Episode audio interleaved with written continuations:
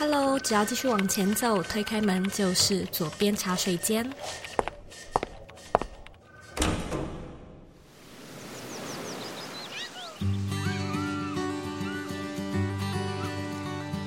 现在在收听的是《左边茶水间》第一百七十八集。你喜不喜欢听旅游故事呢？我觉得只要是热爱旅行或者是爱听故事的人，绝对呢都会对他人的冒险旅程感到好奇。而今天呢，是的，我们又会再一次的和你分享一连串的旅游精彩故事。我们接下来几集的左边茶水间会配合 Woman Power 女力学院的推广做专题。那每一集呢，我都会特别以一个女性力量作为主题。我们今天要讨论的就是直觉。力。那今天邀请到的来宾 Joyce 是一位从二零一二年就开始旅行的旅人，在这将近十年的时间呢，他待过世界五大洲，在多个国家打工度假，也曾经参加过佑胜举办的南美之旅。那在这一连串的旅途中呢，他不仅了改变那个钱才是最重要的价值观，更开发了自己的直觉力。过程中呢，他出过多次车祸，欠朋友钱，在屠宰场做过非常辛苦的工作，也尝试过代购，找出自己独有的客群，更只用了十万元的台币穷游东南亚和南美洲。我在听 Joyce 的故事时，真的有一种很像在读一本非常有趣的小说的感觉，所以相信你也会非常的喜欢。那别忘了也把这一集的节目分享给你身边爱玩或者是爱旅游的朋友。如果你想要收看我们今天这一集的文字稿，你可以在网址上输入 z o e y k 点 c o 斜线生命中最重要的事情，只要输入中文网址就能够进到我们本集的文字稿内容。那准备好了吗？让我们一起欢迎今天的来宾 Joyce。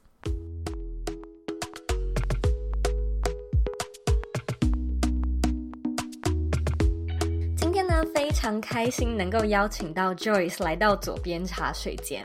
其实我对 Joyce 的印象还蛮特别的，是因为她之前呢有来应征左边茶水间助理一职。那那时候虽然没有进到面试的阶段，但是呢，我就对这个女生稍微有一点印象，包含她那时候其实自己是在意大利，然后还录了一支影片给我介绍她自己。她个人呢也有蛮多很有趣的旅行历程，所以我就是对这个女生有一点印象。后来呢，辗转我们有继续跟 Joyce 联系，也得知他最近有出书的消息，所以我今天算是非常的开心，可以邀请到 Joyce 来到左边茶水间，分享他自己的历程，还有他自己的故事。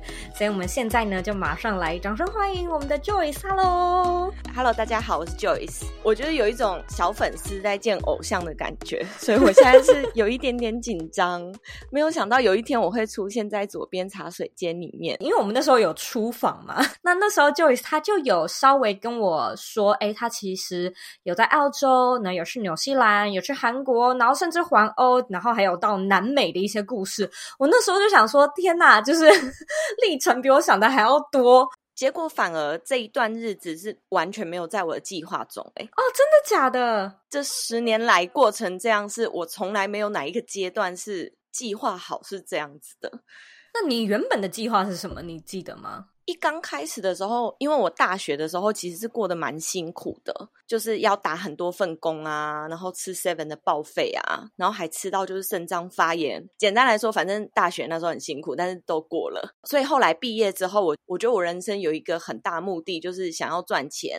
想要规划我自己每个月要赚多少钱，存多少钱，然后要怎么样投资去算，那这样几年之后我可以买到自己的房子啊，等等等的。真的假的？那真的跟你的人生完全不一样，差蛮多的耶。对，真的完全不一样。然后那时候一刚开始的时候，我是在百货公司上班，然后那个工作非常非常的闲，所以就是上班的时候，我就是翻那种股市大全，嗯、我就翻翻翻翻，然后就在那边规划。那个工作的休假很多，我就把它全部排集中在一起，去展场在打工等等等的。就最后我就发现，嗯，这样子好像就是有一点没办法，然后常常要掉价，有时候会调不到，然后所以我就是想尽办法。进鼎泰丰去工作，因为鼎泰丰的待遇就是还不错。可是因为我又完全没有语言能力，我的语言能力其实蛮差的。从高中到大学，英文就是被死当到底的那一种。但是鼎泰丰的话，你就是一定要有语言能力，你才至少可以面试。就是我真的是硬着头皮，请我非常不熟的朋友帮我递履历。就是他在鼎泰丰里面工作哦，OK，就是邀请人脉这样子，可能帮你推荐，对，就是帮我递那个履历，然后看看有没有机会去面试。但是他面试就是也是要面试，然后复试，然后还要实际试做，通过之后你才可以进去。你在鼎泰丰工作多久？其实大概半年而已。然后那时候你是一边念大学吗？还是那是你大学毕业之后的事？毕业之后了。所以你在鼎泰丰工作了半年之后，这又怎么会去衔接上你后来的旅游行程？然后那时候是二零一二吗？对。是二零一二的上半年，我就是二零一二的七月去澳洲的。其实我完全没有规划，好不容易进了鼎泰丰嘛，我就想说，哎，好不容易得到这机会，就好好的工作。殊不知我身边的人纷纷的去澳洲，我想说，为什么大家都要去澳洲啊？然后跟他们聊天聊一聊之后，就发现，哎，去澳洲好像可以赚更多钱哎。然后我那时候就想说，好，那不然我也去好了。我好像是六月中决定，然后我就提了离职，七月中旬我就出发了。当时啦，我不知道现在规定是怎么样，但是每一个国家都不一样。像有一些国家会要求你提供保险证明，确保你在那里生病的话，你是有办法支付这个医疗费用的。但是澳洲的规定好像就真的比较少。我当时是跟前男友一起去的，那时候我们就是要出发前。待两天吧，就还是不知道到底要住哪，就是也是鼓起勇气觅一个他在大学的时候热音社的学长，然后就知道他在南澳。我们第一站就是南澳，在阿德雷德。虽然一刚开始的路不是非常的顺遂，但是算是有遇到贵人。这个学长就是其中一个贵人，然后就上网开始一直找工作，因为澳洲的。房租啊，吃的都很贵，你就开始一直不断找工作，有就投。就最后我们好不容易找到了一个马铃薯工厂的工作，但是那个马铃薯工厂非常的偏僻，对。然后那个马铃薯工厂的面试，我记得就是他是说面试完你就要直接上班，所以我们就是背了大概三天的行李，直接到马铃薯工厂去。那时候面试完之后就上班，然后我在那里挑马铃薯的时候，就有一个台湾姐姐。刚好跟我同一个队，他就问我说：“那你们等一下下班之后你们要去哪里？”我们说：“我不知道。”然后你们还没找到地方住，你们只是来面试，然后就开始工作，所以今天没地方住，也不知道要怎么回家。然后那时候那台湾姐姐就觉得我们太夸张了。那后来就是第二个贵人，就是那个台湾姐姐就把我们接回家，也是有联系房屋中介，手头上有很多房源那种，然后就是帮我们租了房子。就最后我们就是回到家里之后，我们就跟朋友借钱买了。一台车，因为就想说一定要一台车才可以继续上班。我们想说要开展我们的新生活了，终于有工作，然后有车。那附近就是除了那一个工厂，你什么都看不到。第二天下班的时候，我们的车在高速公路上面就被那个载阳的三大连接车撞到全毁。喂，右侧的车子后面是。整个毁掉，然后我们被撞到旁边的路肩。澳洲的高速公路下面其实就是悬崖，我们就是好险没有被撞下去悬崖。对，但是好险是右后方，所以我们人是没事，但是就是车子整台烂掉。就是只能报废的那种，连修都没办法修。我去澳洲，我也有买保险，然后我那时候原本车就决定要第一个休假日，我们就要去买保险。结果都还没遇到第一个休假日，我们就、哦、还没买保险。那时候车子还没过户成功，然后那时候我们就在高速公路上面，载阳的人就很生气，然后就是用跑的跑过来，然后原本要骂我们，一看到我们车这样就说：“有人载你们回去吗？”我们连要打电话报警是几号都不知道。对，呃，台湾是一一零吗？那美国是九一一。我相信澳洲好像也不太一样。对，那时候司机就说：“那我还要再养，我保险公司会联系你。”而且羊还在车上。对啊，羊应该吓到吧？三卡车的羊。对啊，然后那时候就是请朋友来载我们，还要用 GPS 定位传定位给朋友，所以我们那时候就是车子没了，工作没了，然后还欠朋友钱，然后又回到那个肉厂的房子里面去了。你们把车撞坏，所以马铃薯工厂的工作也。不能做了是吗？因为没有车就会很麻烦，当时也不可能再买一台车了。刚好那时候就是肉厂那边就是又有同事传出消息说，哎，要有职缺了，你们要不要赶快回来？然后我们想说好，那我们就赶快回去再等，就继续一直等，都等不到。最后就有一个室友就说，哎，墨尔本的郊区有一个屠宰场有面试的机会，你们要不要去？但离我们那边就是十几、十二个小时的车程啊。对，现在现在听众听起来会觉得说，嗯，到底就是这样的距离到底有多少？哎，其实是好几倍的台湾。你们你们后来有去吗？有啊，而且那时候不是去马铃薯工厂，想说要展开新的生活，我们还买了超级无敌多日用品，油啊、酱油都买超大罐的那一种。因为我们要搭火车去，所以我们就把所有东西该丢的丢，该送的送，看能带多少就带多少。我们就搭了火车去面试，面试完之后，就是就最后我们等了三个礼拜之后，就开始去上班。我领到第一份薪水的时候，我身上只剩十块澳币。那一趟算是有点是你的启蒙之作吧？就是莫名其妙，原本从大学的时候开始规划自己的理财，然后可能未来的一些人生的方向，买房子啊什么的。对，莫名其妙。跑到了澳洲，然后莫名其妙身上只剩下十块澳币。你觉得你是从那时候开始，心里面突然有一个感觉是说我要继续旅行下去吗？还是我那时候真的就是想说我要赶快存钱，要还朋友钱，然后我台湾也有学贷保险。就是全部都是压在日期上面，我非常紧急，所以那时候我的工作其实我真的很倒霉，因为我很矮，我才一百五十四公分而已。我想说，一个亚洲女生这么瘦小一个，然后你进肉场一定是去做包装啊，就是怎么可能让我拿刀？我第一天进去，他就配了三把刀给我，我那时候就被分配到了内脏部门。我现在想一想，我都觉得很可怜，我都被喷得满身都是大便。回家室友都会叫你先去洗澡的那种，然后我的刀具上面都是沾满了大便，就是洗不掉，都黄黄的那一种。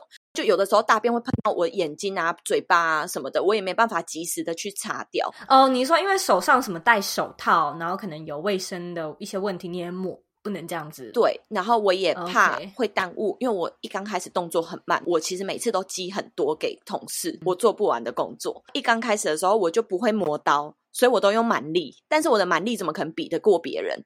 就是你刀不利的话，你很难工作。最后我就是都做到我的手是板机子，然后那时候是连喇叭锁都转不开的那一种，要叫室友帮我转开。我每一天回家都在哭，因为我那时候很年轻啊，就大学才刚毕业，可是我又不能放弃这个工作，因为我就很需要钱，好不容易得来不易的工作。我觉得其实过得很好的人也是有。就是很幸运的人也是有，但是我真的有学会到机会是要自己争取的，因为那个时候我们就是在家里一直等工嘛，等他们联系我们，等他们叫我们去面试，等等等的。我后来发现，其实你就是真的是见面三分情，你就是要直接厚着脸皮的踏进去，不管你要做农场也好。或者是屠宰场也好，或者是餐厅也好，你就是尽量不要打电话去问说，哎，你还缺不缺人？甚至是寄 email，那个真的就是石沉大海。就后来我理出一套，如果能够当场到的话，你就当场到，当场去投履历，至少你的这份履历是会被送到 HR 的桌上，或甚至他当天有缺人，因为这些工作都不需要圈你嘛，就是你进去，他可以马上给你一个工作。那如果他当天有缺人，说不定他莫名其妙就直接录取你了。因为很常会有人请假啊，或什么的，你那天就是很缺人，那他找不到人，你就是进来了。那你进来，他们不会再把你赶走。我就是完整的待了两年嘞，待到结束。可是因为白宫的话，同一个雇主就是同一个统一编号底下，他只能待六个月。所以我那时候六个月结束之后，我就又找另外一个屠宰场。其实也有想过要换啦，但是因为屠宰场的薪水比较稳定，因为农场就是非常的看它有没有收成啊，还有天气，如果下雨，你可能就没有工作，然后你很可能三个月就要换一次工作等等的。所以其实屠宰场是一直有羊 可以杀，是比较稳定。然后又因为我已经有肉场的经验，我有刀手的经验，所以其实找屠宰场容易很多。所以那时候就是又找了另外一间屠宰场，就这两间交换着做，就两年，因为一年只能在同一个雇主的底下待六个月嘛，所以两间交换着做就可以了。你澳洲待了两年，所以现在时间大概是二零一四、二零一五年左右，有存到钱吗？对，澳洲那时候我去的时候，其实是澳币巅峰，大概是台币一比三十二吧，那时候比美金还高。但是我两年哦，两年的时间，在我回来之前掉到一比二十三吗？然后那时候我回来的时候，所以其实我是换在最高点，但是赔在最低点。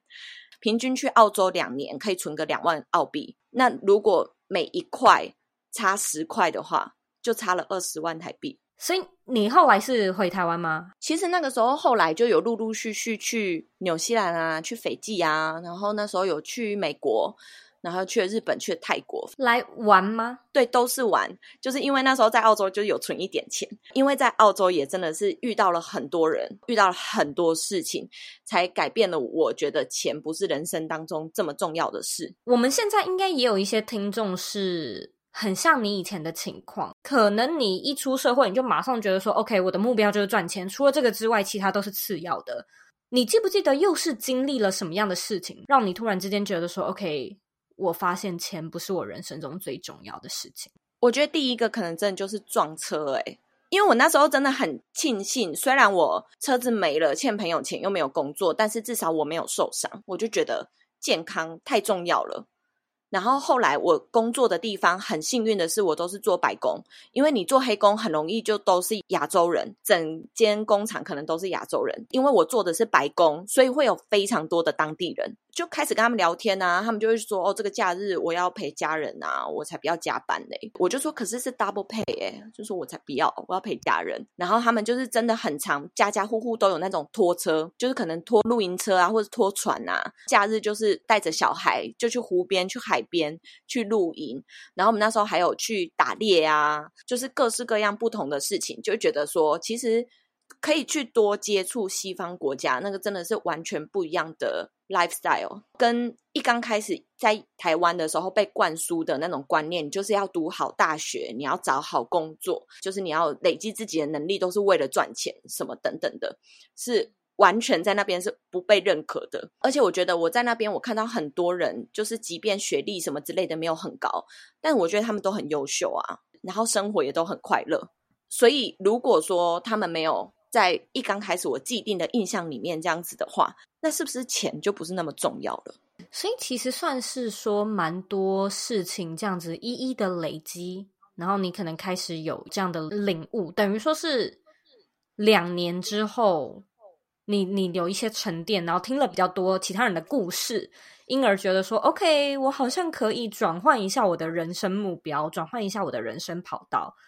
因此，澳洲结束之后，你去了其他国家玩。那玩完之后。其实我有回台湾一阵子，持续有在旅游，但是就是那种行李箱旅游。后来我回台湾一年之后，我就去了韩国打工度假。韩国也是蛮特别的耶，有这么多选项，你为什么选韩国呢？因为当时我男朋友是韩国人呐、我们其实从澳洲分开之后，就想说可能就这样了，就殊不知就是远距离，然后就想说，嗯，好像要么他来，要么我去嘛。其中有一个是当地人比较好。那时候我其实对韩国也不是很了解，但是我觉得好像我去会比他来容易一点，然后我就决定去了。前前后后用旅游签跟打工度假签就待了也是快两年。你觉得韩国打工度假跟澳洲打工度假有什么样的明显的差别呢？因为其实我在韩国我没有真正的去。公司工作，我就是自己做代购，然后后来韩文好一点之后，我就做地陪。我就是没有真的受到什么雇主的聘雇，但是我有听到蛮多例子，他们其实蛮排外的，蛮会欺负打工度假的人，非韩国的亚洲裔吧，应该要这样讲，他们还蛮喜欢欧美国家的人的。这也是之所以为什么我不愿意在韩国找工作的其中一个原因。那时候是怎么样发现说，我其实可以不用去找一个雇主给我一份工作，我可以用这样的形式来创造一些收入给自己？那时候其实就是蛮多人在做的，加上我刚刚说的蛮多雇主会欺负打工度假的人，然后再因为我们家离首尔其实很远，如果你要工作到很晚的话，你回家其实就可能会常常错过地铁啊什么的，会很不方便，然后也不是那么的安全，所以我就想说，既然我没有那么大的经济压力，当时啦，我就先试试看做代购，反正也是蛮多人在做的啊。我觉得大家对代购可能。都会有一个刻板印象，哎，你你现在在外国生活，你可以做代购啊，你干嘛不做代购？那个谁谁谁要做代购啊？但其实代购是一个非常非常非常辛苦的工作。我在想也是，因为也超多人跟我讲一模一样的话。我那时候就想一想，首先因为我住加州嘛，其实很多人不知道加州的消费税超级高，而且加州的税是最高的。等于说你买一个东西，然后你还要再额外付个大概十 percent 的税。我觉得记是最麻烦的事情。你是怎么样摸出来的？我觉得就是做中学耶，我中间也吃了很多闷亏。从一开始要怎么选产品定位，因为你要卖什么，我一刚开始就是看到别人有什么，我就也卖什么。我其实那时候就也是专攻化妆保养品，有一些人可能是卖明星的周边啊，这个其实超赚钱的。要不然有一些人可能是卖厨具，有一些人卖小孩的东西，有一些人卖服饰。我就是从中找到一个我觉得我有热情的东西，我自己也在用的东西，我就觉得这个东西用在我身上是合理的。那我传达出去给别人的时候，才有办法说服别人嘛。那我平常都有在使用啊，我相信我在拍照片，我在拍影片，我在打文字的时候。传达出去的说服力跟那个热情，跟你只是单纯想要说服别人去卖东西是完全不一样的。有一种站在朋友的角度推荐给你的感觉。而且因为那时候我是想在韩国定居下来，所以我是想要做长线，所以我要把我的顾客顾得很好，粘着度其实是很高的。而且我会先帮他们过滤商品，我通常都会自己先买来试用。我其实也花了蛮多钱在这里，像有时候售后服务，你有时候你买个眼线笔，买个一两百支，你不可能一支一支打开来试啊。有一些包装甚至你都不能开。那如果有客人收到瑕疵，你要怎么办？你叫他从台湾寄回来韩国，然后你韩国再拿回去退嘛？那都已经几天了，你就只能认赔啊。所以其实那些你都要算在你的成本里面。你不能只单看你那个售价，还有比如说你的时间，然后你花的地铁钱，那些通通都是你的成本啊。然后你不能在家里吃啊，你要在外面吃会比较贵啊，等等的。所以算是后来自己有定出一套定售价的方式跟产品的定位。我之前还为了这个开过分享会，教别人怎么代购。所以等于说你在韩国的那将近两年的时间，你都是做代购或者是地陪。对。后来韩文比较好之后，就是可以做地陪，而且做地陪的时候，代购其实又帮助了我。就是女生来啊，就会说：“哎，我想买什么？我想要买什么？”我觉得说：“哎，你想要买腮红的话，你想要怎么样感觉的？”那我觉得你可以去买这一颗，买这一颗，然后我就会先跟他们有一个 meeting，然后我就说：“好，那你要的这几个品牌，我们可以去梨大。”这样子一条街就可以买完，你不用坐很多地铁站。也因为我常常在做代购，所以我每一家美妆店都是 VVIP，所以就是都可以把我的卡给他们用，然后他们也不用花时间去试啊什么之类的，而且会教他们要怎么退税等等的。当他们回去的时候，送给别人或者是自己用完的时候，他们想要再买，他们又会回来找我。哎，那真的是聪明的生意哎。当时其实我真的也没有想太多，但是后来才发现，哎，这是一个很。正正能量的循环，也是人生中赚最多的时期，诶，比澳洲还多。可是前面我也是苦过来，前面的收入也很不稳定。是开到后来，你就会知道，说我开一团，我就至少可以赚多少钱。那你那时候没有想要继续待在韩国吗？还是你就会觉得说，OK，我我想要继续旅行，继续走下去？那时候就是第一，是因为我真的非常的不适应韩国生活。哦，真的呀，做了两年还是不适应。我就觉得我已经试到最后一刻了。我真的没有办法，最大的不适应应该就是我不吃辣哦，那是应该超不适合的吧？对，那你在那边吃些什么呢？我就是同一间餐厅会去吃三十次的那种人啊，就是孔林一只鸡啊这种不辣的，然后可能就去吃三四十次。对，这是非常大的不适应，然后再加上，我觉得他们还是有一定程度的排外啦。但是当然，喜欢的人就很喜欢，可能遇到人也不一样什么的，就是很挣扎。然后就是，其实我那时候就是看了一个部落格，看到他们分享了很多穷游啊、背包旅行的故事。之所以就这样子，我就觉得。我好像不想要太晚做这件事情，所以我就先给自己放一个假，我就背着背包去旅行了。我一开始先去东南亚，我想说就要环东南亚，然后就最后就因为佑胜的那个南美之旅有选上，我就直接从泰国飞到秘鲁，然后就开始玩南美洲、中美洲，最后去了美国，又回到台湾。意外发现了这个佑胜的穷游之旅，你是怎么样发现的？而且你刚刚有说到一个关键字是甄选。对，那时候好像两千多个人选五个人，太厉害了吧？好，你跟我们分享一下这个过程长什么样子。其实他们应该未来是不会有了，但是还是可以分享。这其实也是一个故事。就当时我在韩国的时候，我其实就是很疯 Mocha to Go，因为我那时候在韩国要搭地铁去上课，所以我在地铁上面，我就是每天都会看一点他们文章。看完之后，所以那时候我就是非常非常想要背包旅行。然后回台湾之后，其实我一开始还不太知道我要去哪里。然后我就看到 Moni 有在粉丝页上面说，因为他们刚好在印度，就是韦恩当时就有一个工作机会，所以他要离开印度了，所以他就说他不知道要跟韦恩一起离开印度呢，还是自己留在印度旅行，或者是有没有人要来印度跟我一起旅行？哇哦，真旅伴的感觉。对，但是我觉得他当时应该是随口问，然后我当时看到的时候，我就。写了一封很长的讯息给他，我就跟他讲说我我是谁，然后我怎么知道他们的。他说如果你愿意的话，我就是可以去印度跟你一起旅行。然后那时候我就有收到 Moni 的回音，他就跟我讲说他真的很感动收到我这封讯息，但是最后家人还是希望不要在没有男生的情况之下自己在印度旅行，所以他就决定先跟韦恩一起回来了，那就没有这个了嘛。然后我就计划了要去东南亚，我就是旅行。行到一半的时候，Moni 就传讯息给我，跟我讲说。佑胜找他去当这个南美籍旅的达人，然后他说他很希望我可以一起去。我觉得可能还是说有一点点门路，可是说那个门路是你自己创造的。对，可是因为当时太多人报名了，就是还是跟我讲说，我也还是要按照所有的步骤来。其实就很像鼎泰丰，就是有一个人帮我递了履历，剩下的我要自己过关斩将。那时候就是也是上了之后，我马上订了机票，然后就直接从曼谷飞，就飞到秘鲁。所以他们就是有一天突然之间通知你说：“OK，我们接下来会一起在南美洲旅行哦，你录取了这样子。”对对对，就是说用六万五挑战去南美玩，嗯、秘鲁跟玻利维亚二十天，加机票啊、签证什么之类的六万五。其实六万五算是绰绰可余。我那时候加东南亚加南美，其实我南美待了可能一个多月，然后后来又去了中美洲，最后去美国，然后再回来台湾，机票啊、签证，所有东西加起来就十万台币。可是我突然之间想到，你知道南美洲不太讲英文，对不对？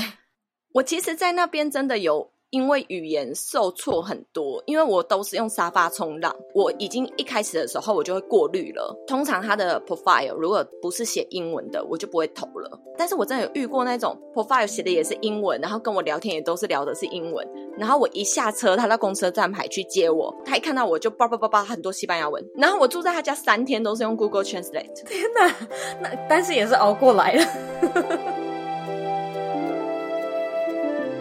新年的到来总是会让我们迫不及待的想要学东学西，但有这么多东西想要学，又要如何做到专注并且学以致用呢？在这里，让我隆重的为你介绍 Woman Power 女力学院。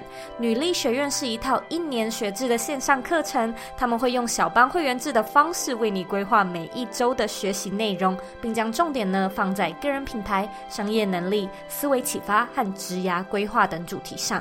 如果说你对这样的课程，主题还有生涯规划感兴趣，请你在网址上输入 c o e y k 点 c o 斜线女力学院，输入网址你就可以阅读更完整的课程资讯。如果你想要加入这套课程的话，也欢迎你在结账时输入左边茶水间的专属优惠折扣码 z o e y 二零二二，输入折扣码可以得到三百元的优惠折扣。其实我也是女力学院的导师之一，那这是我第二年担任这套课程的讲师群，所以非常期待明年可以在课程里面见到你。那我们回到节目中喽。你在那边有没有发生任何让你印象很深刻或者是很难忘的事情呢？我在中美洲的时候，其实后来我就是一个人旅行。你说结束幼生这边，对，然后我也不会讲西班牙文，但是我就是。提高非常大的警觉性，因为中美洲的治安就不是非常的好嘛。那我其实基本上我都会抓我的行程，我一定会在天黑之前回到家。但是那一天我其实已经抓了天黑前四个小时，我会回到家。但殊不知，就是哥斯达黎加他们的交通就真的是塞车塞了七个小时啊！结果后来我到那个巴士站的时候，都已经天黑了，我又找不到回家的路，我就问 A 说要去哪里搭巴士。他就跟我讲说，在三个 block 外的地方，我就背着我大包包就走过去。然后我过去之后，我又问司机，然后司机就说不是不是，是在两个 block 外的地方。我又走回来，后来我又问人家，然后人家又说是在你一开始问的那个地方。然后我又走回去那个巴士站。走回去巴士站的时候，就有两个男生一直不断跟我讲话。我觉得其实旅行久了，对人的敏感度是会有的，就觉得不怀好意。那时候我就一直跟他们说不要，我就觉得有点太危险了，我不管了，我要搭 Uber 回家。然后我就走去 Bus Terminal，我就找 Uber。发现还是太贵了，所以我就决定先坐到离我们家比较近的站，然后再坐 Uber 回家。反正我先逃离这边再说。然后因为我也都看不懂，所以我只能一个一个巴士上去问说：“你们有到这里吗？你们有到这里吗？”都说没有，没有，没有。巴士站的巴士就越来越少，人也越来越少，只剩没几个人，还有我跟那两个男的还在那边。然后后来就有一个男生，他好像送他女朋友去坐车，然后他们就是吻别了之后，那个男生就看到我被两个人骚扰。然后他就问我说：“你到底要去哪里？”然后我就说：“你会讲英文？”因为他用英文问我。对，然后我就跟他讲了所有我的故事。然后他就说：“你等我一下。”就去问他爸，因为他爸开车。然后后来他就回来就说：“我们载你回家。”那时候我就上了他的车之后，在路上他就一路一直骂我。他就说：“你怎么可以一个女生不会讲西班牙文，这么晚了自己在这里？你知不知道那两个男的要害你？”你知道有多危险吗？你以后不可以再这样子，什么什么之类的。然后我就跟他说：“不会了，不会了，我明天的飞机我就走。”很惊险呢。对，然后那时候就是我到家的时候，然后莫妮跟他妈妈就是在门口等我。然后那男的就一下车就劈头指着他们就骂，就说：“你们两个 谁会讲西班牙文？两个都会。”然后他就说：“你们怎么可以让他一个人什么什么之类？”然后就一直骂他们，超生气哦，气到骂完就直接甩门，然后就是开车就开走了。他气到有一点可爱。对，然后那时候莫妮她妈妈也是跟我讲说，那你也很大胆，就是你也敢上他的车。我很认同你刚才说的，旅行久了之后，你心里的那种直觉，你可以被开发的。就很多听众可能会问说，哎，我的直觉很钝啊，我其实听不见我自己内心的声音。那你就去旅行吧，因为那等于是你仅存的一种生存本能，就是你没有其他的依据，没有钱，没有语言，没有朋友，什么都没有，你剩下的就只有你的直觉。南美、中美、美国玩了，回台湾工作一年，然后你去纽西兰打工度假呀？我其实后来回台湾工作一年之后，我去环欧一百天，环欧完一百天之后，我就去纽西兰打工度假。就是那时候，我其实是倒数第二年我才抽到纽西兰，我抽了四年我才抽中，因为纽西兰一年就只有六百个名额嘛，通常都是十分钟就会秒杀，而且我就都没有抽其他国家，我就是只钟情纽西兰。那时候就是好不容易抽到了。我又因为当时有一个很好的工作，所以我不想要马上离职，我想要好好的做好交接好，我再走。所以我又等了一年，一八的时候抽到，然后我一九年的时候出发，因为他抽中之后你可以一年之内出发都可以，所以我其实是压底线，就我当时都已经快要到期了，我才出发。结果我去机场柜台的时候，柜台人员就跟我讲说，你的登机证印不出来。然后我就说什么意思？然后他就说没关系，我们先打电报到纽西兰的移民署去看看。你在旁边等一下。我就想说什么年代了还在打电报？我就去旁边等，然后等到后来我就很焦很着急。我问他说还没有回音吗？他说还没有回音，你不用担心。我说可是这样我的飞机，他说你不用担心，我们不会让你飞机飞走。我就又再回去问，他就跟我讲说你的签证有问题。什么问题？他说你只能自己联系移民署，因为那个是你私人的事情，我们没有办法帮你问。我说那我机票怎么办？因为我飞机就飞走了。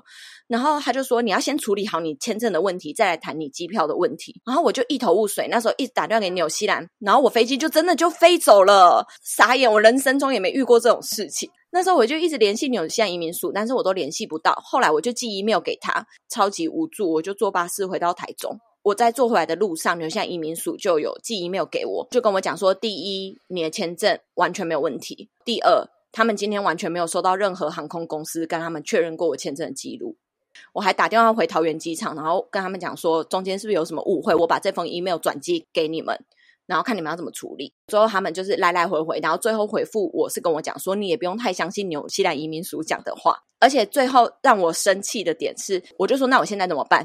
他说我们现在能做的事情也不多，你只能重买一张飞机票，然后你明天来机场柜台看看登机证印不印得出来。然后我想说你是当台中到台北的车票吗？我是台湾飞纽西兰的机票，诶对。后来我就是一直想办法，就是要克诉他们，因为我的签证就已经要过期了，我再不飞，我好像只有两天的时间，我一定要抵达纽西兰，因为有时差，我抵达是隔天。然后就之后我就一直不断投诉，然后想办法去问我朋友的朋友是地勤人员，遇到这种情况的话要怎么办，什么什么之类的。我那个朋友就跟我讲说，你做最错的一件事情就是离开机场柜台，你站在那里，他们就是一定要解决你的问题，但你离开了，他们就不会重视你的问题。后来就是我就一直投诉嘛，然后到隔天早上，我一整个晚上没睡，就一直在不断跟纽西兰移民署寄 email 啊，然后问我朋友啊，查资讯啊，然后投诉。隔天早上我又打电话去桃园机场，我就很凶啦，因为我就觉得我抽了这么多年，然后你现在，然后后来他就就说今天有飞机，你可以来机场。就后来我就到机场，然后他又说你登机证印不出来，然后我就跟他讲说登机证印不出来的话，那个是你们的问题。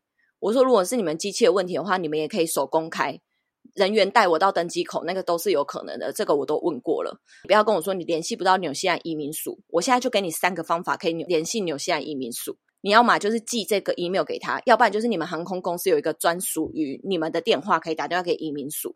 要不然的话，你们就直接请你们在纽西兰的地勤人员直接走到纽西兰的移民署，因为就在机场里面去问。如果他们说我的签证没有问题，你们是没有资格拒绝我登机的，因为我就有备而来了嘛，我已经查了很多资讯了。然后他就说，我们现在就是主管已经在打那支电话，但他前一天还跟我讲说没有，根本没有那支电话，叫我不要相信纽西兰移民署。然后。他就说要不要旁边稍等一下，我就说我不要，我要在这里等。他就说那你爱站就站吧。他这样跟我讲，反正我就在那里等到就最后，我就是好不容易就是飞到纽西兰。当航空公司把机票超卖的时候，你的机票如果是买特价的，甚至我的机票是免费的，因为我用信用卡累积里程数换的。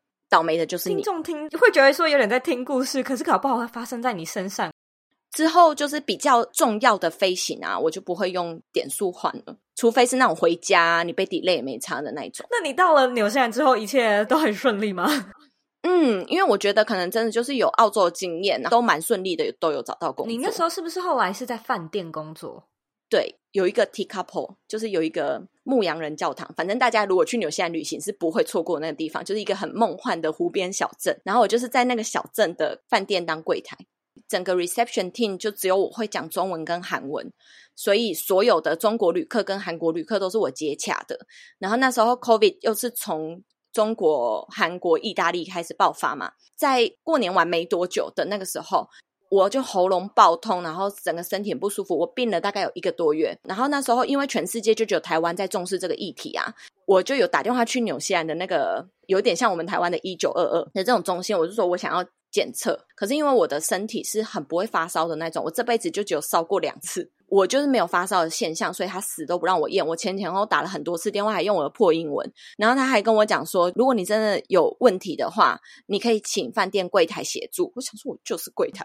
我还问主管我可不可以戴口罩上班，他还跟我讲不行，这样会吓到客人，因为那个时候全世界就没有人在在意这件事情。一个月之后，你就是慢慢的好起来吗？对，我就是尽量请假，尽量不要去上班，不要去员工餐厅吃饭，就尽量待在房间里面。之后就是自己慢慢好起来。而且我好起来的时候，我有一个同事就也发烧了，就 lock down 了，COVID 就爆发。那时候经理就有把我们说打工度假的人叫去约谈，然后就说我们现在都没有工作可以给你们，那我们唯一能帮你们做的就是你们可以在这里多留两个礼拜，然后看你们接下来要去哪里。结果后来还没过两个礼拜，才过两天而已，纽西兰就宣布。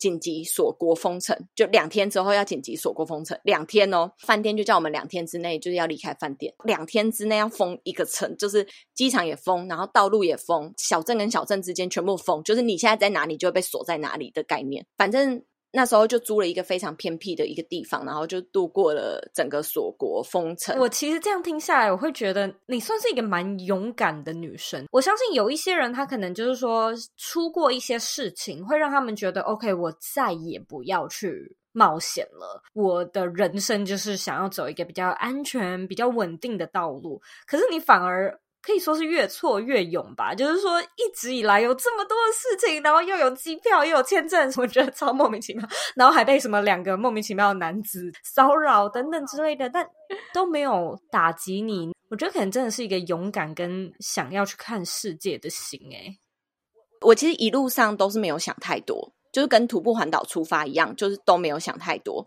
我就去了。从纽西兰回来之后，我就在饭店隔离。我其实早就已经想要去徒步环岛很久了。我加入那个徒步环岛的社团已经很多很多年了。我一直都没有在台湾有这么多的时间可以去走，所以就一直放在那里。就那时候我隔离的时候，其实我蛮幸运的，我就得到蛮多工作的 offer，但是我好像心还没有回来，就觉得我刚从一个很慢步调的地方回到一个很快步调的地方，我甚至连旅馆都还没有走出去，那我也不知道我下一步到底要做什么。就在那个时候，Facebook 就跳出一个徒步环岛的讯息，然后我想说，那不然就去徒步环岛好了。那个时候其实有蛮多人在警告我说，很热哦，你确定你要现在走？你有运动的习惯吗？我说我没有。就说那你有环过岛吗？我说我没有，连开车环岛我都没有试过。然后就说那你一走就要走一千多公里。我说对啊，反正我就慢慢走，我也不赶时间。他们就觉得我很疯。我就想说啊，就都在台湾，我又不是说我去走非洲啊，我真的不行，我就搭车回来就好啦，有那么可怕吗？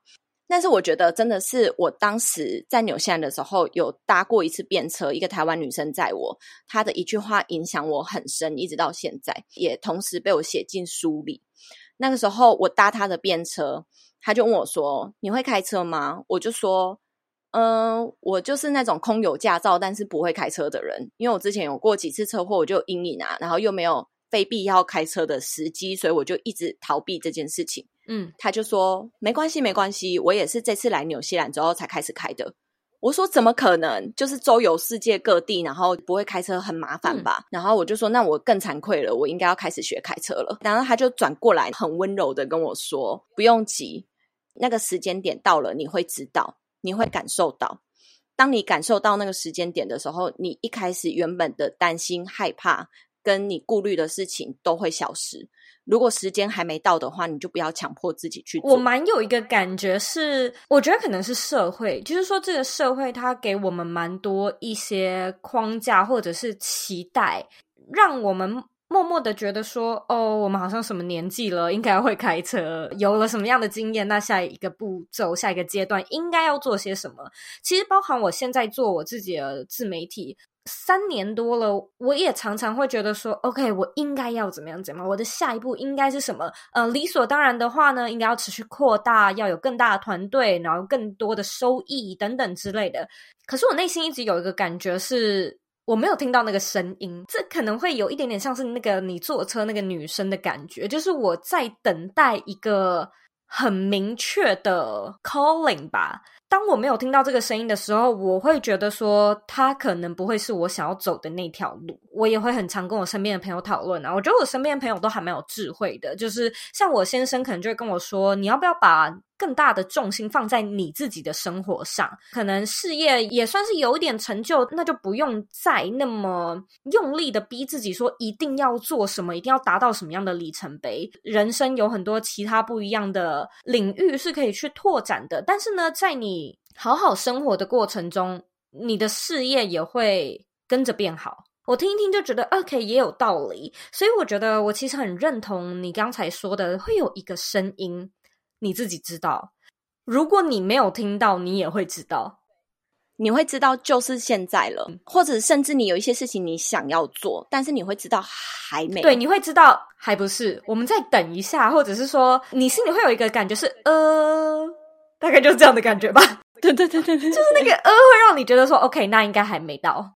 对，所以我觉得这也是之所以为什么我那时候就是去走了，因为我觉得就是那个时间了，而且我那时候那个时间点我太迷茫了，我真的需要去好好沉淀一下自己，让自己知道我接下来要做什么，就是有一个可以慢慢走路跟自己对话的时间，这样子吗？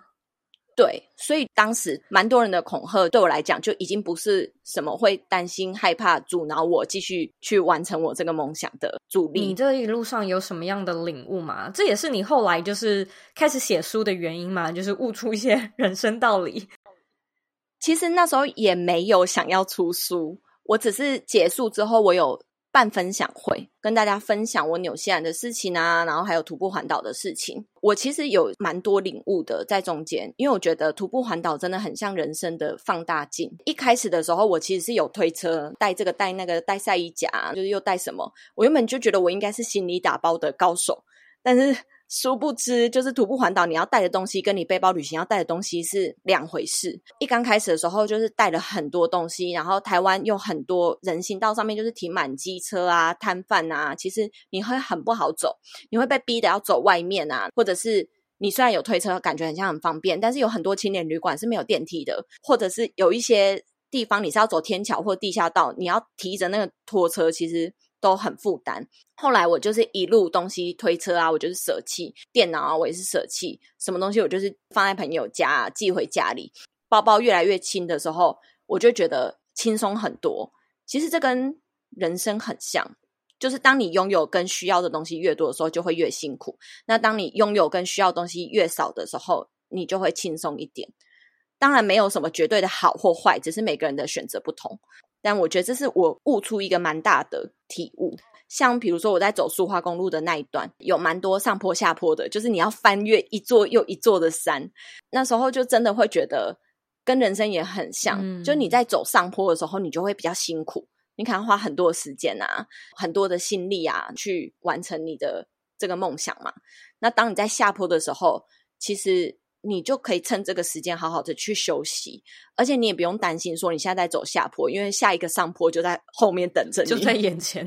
对，所以我觉得就真的只是放大来看你的人生。我记得有一次我在高雄遇到第一场雨，然后那时候就想说，我怎么这么倒霉啊？就是别人走，然后都不会遇到雨，然后我只要一出去就遇到雨，我真的是一个倒霉的人。然后后来我就是躲在七楼看着那个雨。我就想到我之前在印度旅行的时候，有一次也是下雨，我们就躲进一个咖啡厅，然后他们不是外面有很多那种蓄水池吗？就看到有很多印度的年轻人在那边跳水。对你来说，你来旅行下大雨很扫兴，但是对他们来说，就像是天降甘霖一样，就对他们来讲是幸运的事情。所以那时候我就想到这件事情，我就觉得说，你不能改变天气，你不能改变决定它要不要下雨，但你能唯一能改变的就是你的心态。就是如果你觉得说，哦，现在虽然下雨了，但至少凉一点呐，你走起来可能会舒服一点呐。就淋一点雨有什么关系？等下回去再洗澡就好啦。所以那时候我就是这样子，就又拿着雨伞，还是穿着雨衣吧，我就出发了。就是也没有那么糟嘛，不能改变天气，就有点跟人生一样，你不能改变的事情很多，然后你唯一能改变的就只有你自己的。我觉得旅行其实真的是一个很好的锻炼，就是在这个过程中，其实你就是在锻炼自己转念。因为你刚才你有说到，现在也开始在筹备自己的第一本书嘛？你的这本书就是在写你的环岛吗？还是说各式各样这十年多来的旅程呢？可不可以请你跟听众介绍一下这本书的内容？嗯，这本书主要是以徒步环岛为主轴。一刚开始的时候，跟出版社在洽谈的时候。我其实是有点想要写百分之七十的工具，百分之三十我的故事下去做辅助。但是后来出版社听完我一路以来的故事之后，他会觉得这些故事其实蛮有趣的。然后在网络发达的时代，你其实你要找工具，你上网都找得到，但故事却不一定找得到。嗯，对，所以他希望我相反。就是把我的故事写七十，然后可能工具就压到二十啊、三十这样。我觉得这样好诶，因为我们其实今天花了几乎一个半小时的时间聊你的故事，但是都还不算是说真的可以聊到很透彻，所以等于说书才可以真的比较看到那些发生的小故事啊、小细节，对不对？对对对，而且他就觉得说这个是属于你的书，不是属于徒步环岛。对，我觉得你的人生的第一本书就是你自己的。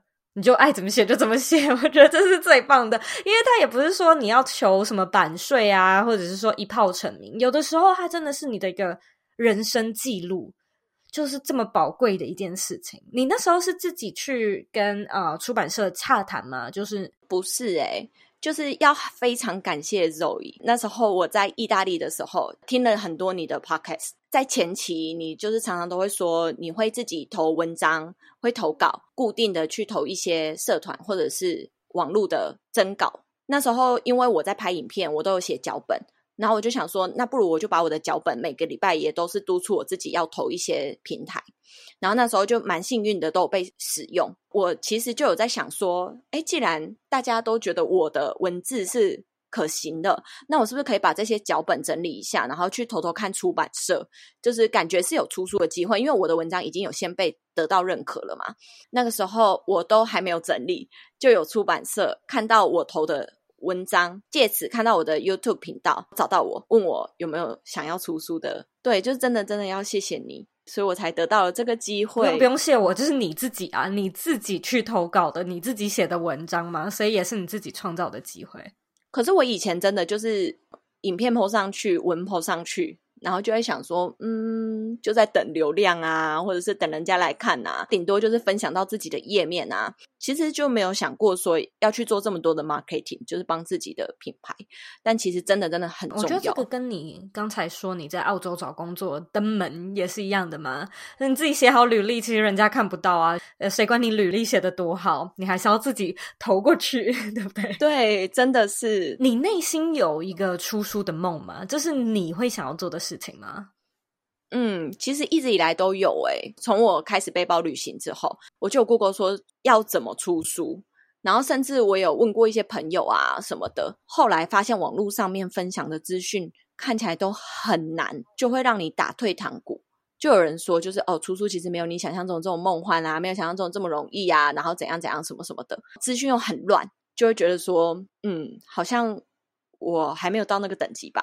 所以我就一直等，一直等，一直等。但是其实是一直都有这个想法的，就是这是属于自己的人生的故事，所以也很希望借由这次徒步环岛之后，可以有机会再写第二本书。因为我觉得我的其他故事也不比徒步环岛。你的故事很精彩，我觉得这十年多来累积的这些大大小小的故事，真的是那种可以让你就算老到八十几岁。你都还可以很记忆犹新的跟孙子分享的感觉，你知道吗？就是你可以记很久，然后你每次可能讲出来，或者是说跟不一样的人讲的时候，都会有完全不一样的感觉，或者是说，像我现在我跟你聊聊，我脑中也想起一些我在澳洲发生的事情，有的时候其实很小的事啊，所以你就忘了嘛。可你跟一些人谈一谈之后，你就会发现，OK，我记得就是那时候有一些小事情。那马上回忆又唤起，其实它是一个很我自己觉得很棒的感觉，很可以让你享受在其中，很快乐。今天呢，非常感谢 Joyce 到左边茶水间分享这么精彩的故事。现在呢，我要来问你最后一个问题：你认为的理想生活是什么呢？我认为的理想生活是知道自己想要的是什么，并且在去做的路上。我接下来希望可以。温柔的善待自己的每一天，因为我觉得每一天都非常的重要，就是应该要好好的被对待，好好的生活。好棒的分享，谢谢你今天特别花时间来跟听众分享你这么精彩的故事。那如果说听众感兴趣的话，因为我想说你写书可能要花一点时间啦，所以如果说听众感兴趣，我可能就把你的一些资料啊，或你的 YouTube channel 放到我们的访纲里面。到时候你那边就是无论说书的进度怎么样啊，或者是说什么时候上市，再跟大家分享喽。没问题，谢谢你，谢谢 Zoe。今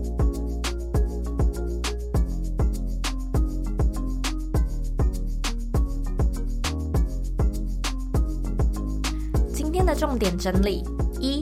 Joyce 说，在国外找工作时，最有效的方式呢，就是直接登门 show up，不要想太多。当你做了一件可能性极低的事情时，它或许只会有百分之十，甚至是百分之一的成功率。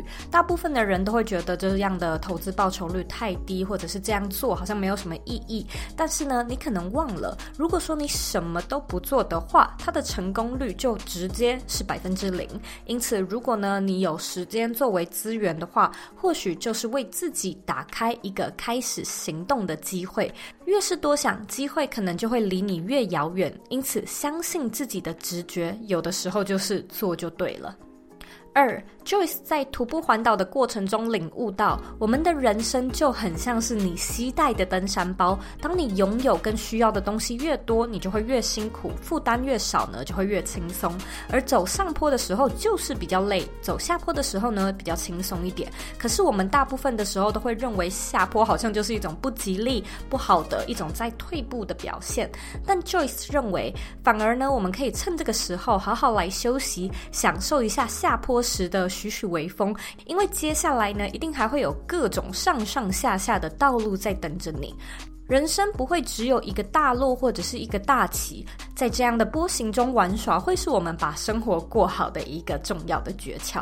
三，你不能够改变天气，但是呢，你能够去改变自己的心态。当你的心态变了，你看事情的角度也会变了。而我认为，我们在看电影、读书、听故事，其实呢，都有一个非常重要的关键，它让我们可以去了解到，这世上还有很多看待和解读事物的方式，它不是一种非黑即白的事情，它也没有绝对的对错是非。我曾经听过一句话说，如果啊，你的生活中还有烦恼，那就代表呢，你还没有找到对的心态来面对它。虽然我自己也还没有到这么超然的境界，但或许。呢，我们都能够一起努力，朝那个方向迈进。今天我们的女力专题围绕在直觉力的这个主题上，我非常喜欢 Joyce 提到的：当时间到了，你会感受到的；而当你感受到的时候呢，那些原本你感觉的焦虑还有担心都会消失。你会知道这就是属于你的 moment，你会知道当下的那种感受就是宇宙带给你的讯号。如果你愿意聆听这个信号，它就称之为直觉。我觉得直觉力的特征。就是它通常会蛮明显的，而且它在逻辑上面通常会有一种很难解释对错的象征。例如，嗯，明明可能这样比较对，但是呢，你的直觉却有反面的声音，或者你明明知道不该这么做，但是你就是无法忽略你内心的声音。那我认为每一个人类都存在着直觉力，无论男女，只是有的人可能比较敏锐，有的人比较迟钝。那想要开发直觉力，我个人认为呢，有两个蛮好的做法，一个呢就是祈祷祷告，另外一个是冥想。那我个人相信，祷告它不一定要是一种宗教仪式，就算呢你是无神论者，你一样可以祷告。在美国，你经常可以听到人家说，Prayer is when you talk。Meditation is when you listen。祷告呢，就像是你在对神或者是对宇宙说话，你是发送讯号的那个人。那冥想呢，是宇宙在对你说话，你是接收讯号的那个人。所以雷达它就是一定要两边的讯号都有开启嘛。因此，透过祷告去诉说和冥想去聆听，我们就可以渐渐的去让你心里那个直觉的声音更大声，借以判断。自己是不是有其他想要尝试的人生选择？非常感谢你收听我们今天的内容。那现在呢，我要来阅读我们今天的听众留言。今天的听众是。Solo 大干哥，他在二零二零的五月十二号留说，特地上来留言，好喜欢九十六集十个远距工作的类型，希望能够多做个人品牌和远距工作的题材，因为一开始也是这两项被你吸引的，未来继续加油，有一些题材我一定会听报，哈哈。非常感谢大干哥的留言。如果说呢，你听完这一集的节目，觉得呢有带给你一些收获或者是一些启发的话，我也想要麻烦你帮我像 Solo 大干哥一样呢，到 iTunes Store 上面打星评分还有留言。那如果呢你有想要听的任何主题，你也可以像 Solo 一样，在留言的时候告诉我你的许愿。如果你在留言时可以特地留下你正在收听的集数，对我来说的帮助也会非常的大。那别忘了，也请你花一点时间订阅这个频道。